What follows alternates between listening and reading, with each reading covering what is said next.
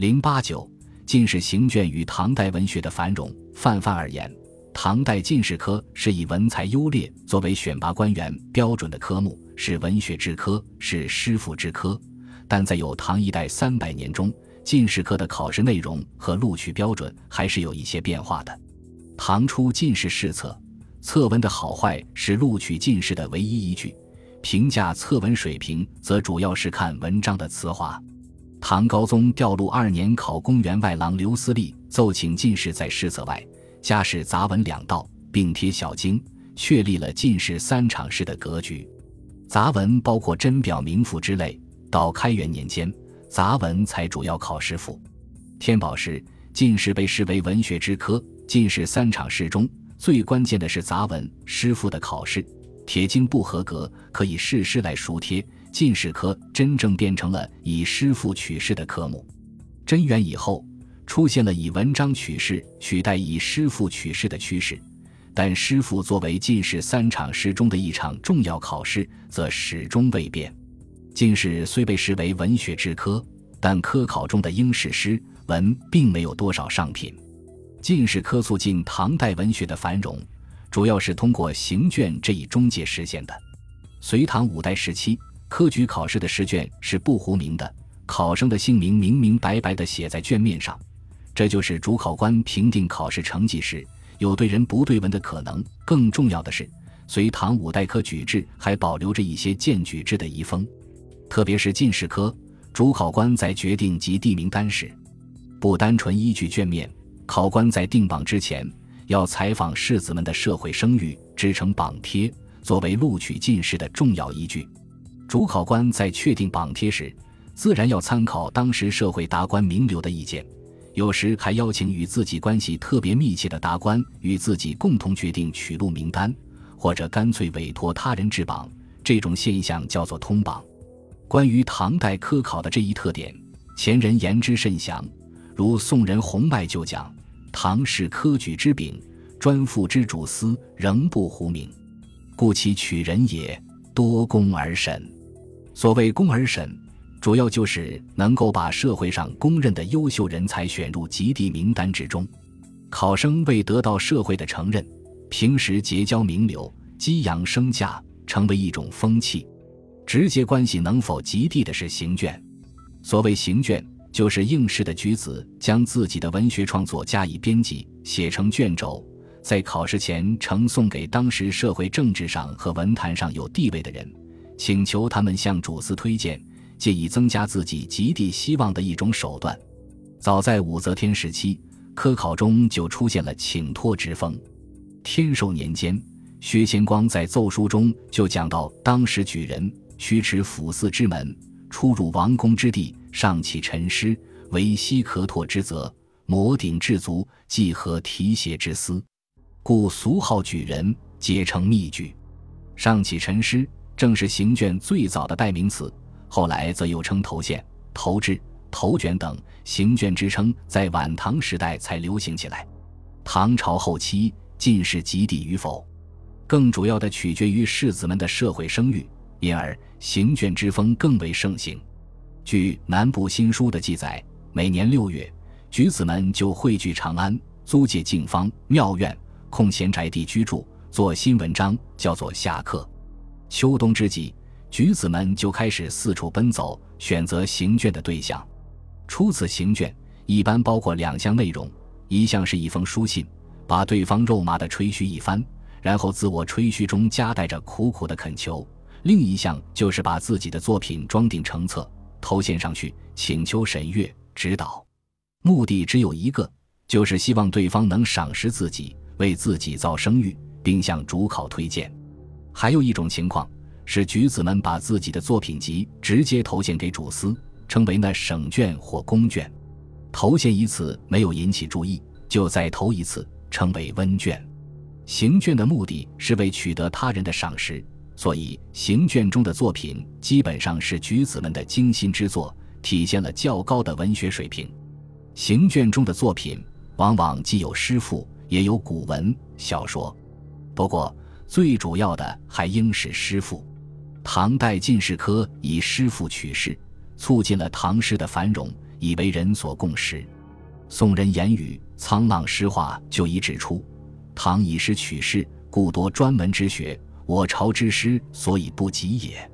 王四世《管天笔记》外编《文学门》也说，唐人以诗取士，故无不攻诗。皆一生经历，千奇万怪，何所不有？清康熙御制《全唐诗序》也说，唐当开国之初，即以声律取士，举天下才智英杰之宴，悉从事于六艺之学，以为近身之阶。则习之者故以专且勤矣。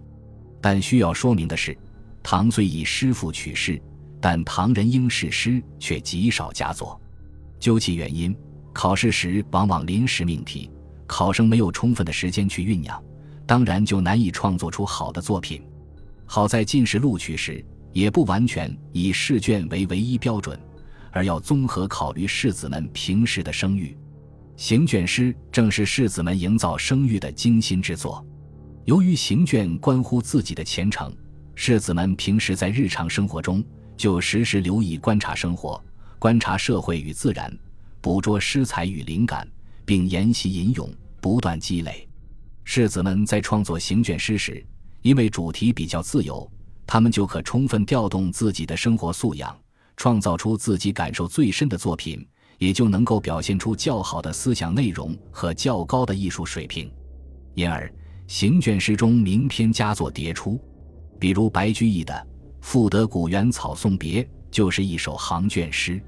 相传白居易初到长安应举，去拜见大诗人顾况，顾况瞧不起他，见他姓名中有“居易”二字，就嘲弄地说：“长安米贵，居大不易。”但当他读到白居易行卷中这首诗时，不由得吟咏起来：“离离原上草，一岁一枯荣。野火烧不尽，春风吹又生。远方清古道，晴翠接荒城。又送王孙去，萋萋满别情。”这首诗把牧草荣枯与人生联系起来，显示了青春的勃勃生机，令顾况大为感动，说：“有才如此，居易亦矣，并为之言喻。”使白居易声名大振。行卷诗的另一篇代表作是朱庆余的《进士成章水部洞房昨夜听红烛，待小堂前拜舅姑。妆罢低声问夫婿，画眉深浅入时无。”这首诗用比兴手法，以新婚拜旧姑比喻自己行卷时的心态，以画眉深浅是否合于时髦。来巧妙地试探自己的文章是否和张水部的口味，委婉含蓄，深富情韵。张水部就是中唐著名的大诗人张籍。张籍当时虽只是一个水部员外郎，但他与韩愈、白居易、元稹、李绅等颇有交情。他把朱庆余的行卷精选二十六篇，向朝官们广为推荐。朝列以张公名重，无不善录而吟咏之。朱庆余遂登科第。行卷诗的精品自然不止上述两首。据程千帆先生研究，流传到现在的《唐百家诗选》就是一部唐人行卷诗的总集，其中有许多思想性较强、艺术性较高的脍炙人口的篇章，如崔颢、黄鹤楼、王昌龄出塞》，李琦《古从军行》《古行路难》《戴叔伦》《女耕田行》《卢纶》和张仆射塞下曲》《张继《枫桥夜泊》。以及王建的一部分新乐府，可谓千古传颂。此外，如李贺的《雁门太守行》，李绅《悯农》，聂夷中《咏田家》三首，都是用来行卷的作品。唐代以诗赋取士的独特方式，不仅促进了士子行卷之风盛行，还吸引了大批士大夫潜心钻研作诗。在平日的交往中，也以诗歌惆怅为重要内容，送别、贺赠。酒宴欢聚都要作诗，作诗好坏成了显示一个人才能优劣的重要标准。这样一种社会风气，正是唐诗繁荣的社会基础。进士行卷之风，还推动了古文运动的勃兴。中晚唐古文运动的健将韩愈、柳宗元、李观、张籍、李敖、李翰、黄甫石、沈亚之、孙桥等，都是进士出身。他们为了应试，都谙熟诗赋，但在行卷时却多用古文，如李官《铁经日上侍郎书》所举县省卷文九篇都是古文。这种方法自有助于古文的传播和流行。古文家以师傅为应试的敲门砖，当他们进士及第，成为当世显人后，反过来利用可以接受行卷的方便，向后进士子们宣传自己的古文主张。《唐国史补》卷下韩愈引后进条云：“韩愈引至后进，为求科第，多有投书请意者。”时人谓之寒门弟子。韩愈在《刘子厚墓志铭》中也说：“横乡以南为进士者，皆以子厚为师。今承子厚口讲纸画为文辞者，悉有法度可观。”韩、柳均以讲业后进，开启来学为己任。晚辈士子们也很乐意投到他们的门下，以期得到他们的提携和指导。士子们向韩、柳辈行卷。自然要投其所好，接受其文学主张。韩、柳在指导后学的过程中，也把自己的文学主张灌输给他们，这是古文运动的博兴中至为重要的一环。进士行卷之风，还推动了唐代传奇小说的发展。唐代传奇小说在贞元、元和间博兴，和行卷有一定关系。我们知道，文学创作的基本功主要是叙事、抒情、议论。科举考试中，诗赋可以反映作者的抒情能力，策论可以表现作者的说理能力，独有叙事能力在科考中难以表现出来。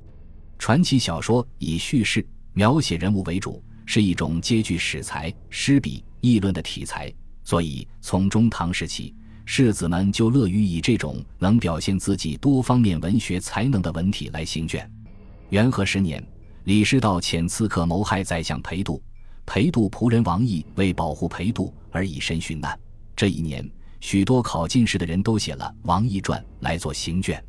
用传奇小说来做行卷，还与朋党之争有一定的关系。行卷之风盛行，本身就造成了考生与主考官和行卷对象间的亲密关系。主事公卿与达官显人们也常借机拉拢新进士人，结党营私，排斥异己。这是唐后期朋党之争不息的一个重要原因。传奇小说是随意之作，可以虚构。一些士子为了博得达官显人们的青睐，就在自己的小说中或隐或显的攻击异己。最明显的例子是《周秦行记》。当时牛李党争方尺，李德裕的门人韦冠就假托牛僧孺之名写了这篇作品。文中让牛僧孺以第一人称讲述了自己的一次旅途奇遇，叙述了牛僧孺与朱厚妃的种种悖逆之事，从政治上、名节上诬陷牛僧孺。传奇小说作为攻击中伤敌对方的工具，在行卷中被大肆应用，也是传奇小说在贞元、元和之际博兴的一个原因。据陈寅恪、程千帆先生的考证，牛僧孺的《幽怪录》。传奇和李复言的《续玄怪录》、裴行的《传奇》都可能是行卷之作。这些传奇小说作品集也是流传至今的唐人小说中的一些精品。总而言之，唐代文学的繁荣，特别是诗歌的昌盛，自然有着社会、经济、政治等多方面的原因。但行卷之风的盛行，无疑是一个直接的原因。除此而外，唐代科举制度中的进士科。适应社会上文化正在普及、官吏文化水准亟待提高的现状，采取了以文取士、以诗赋取士的方式，使诗文成为知识分子博取功名的手段。利禄的诱惑吸引了几乎整个知识层群体，毕其全副精力投身于诗文的揣摩创作，使唐代社会的文学水平从整体上达到一个很高的层次。正是这样的社会氛围，才能孕育出李白、杜甫、韩愈。柳宗元等一大批文学巨匠，他们中的许多人，如李白、杜甫，尽管并未考中过进士，但他们几乎都有为中进士而拼搏的经历。也许他们的许多文学精品既非省事诗，也非行卷之作，但他们能创作那样高水平的诗文，却是受了科举制以文取诗造成的重文学、重诗歌的社会风气的间接影响。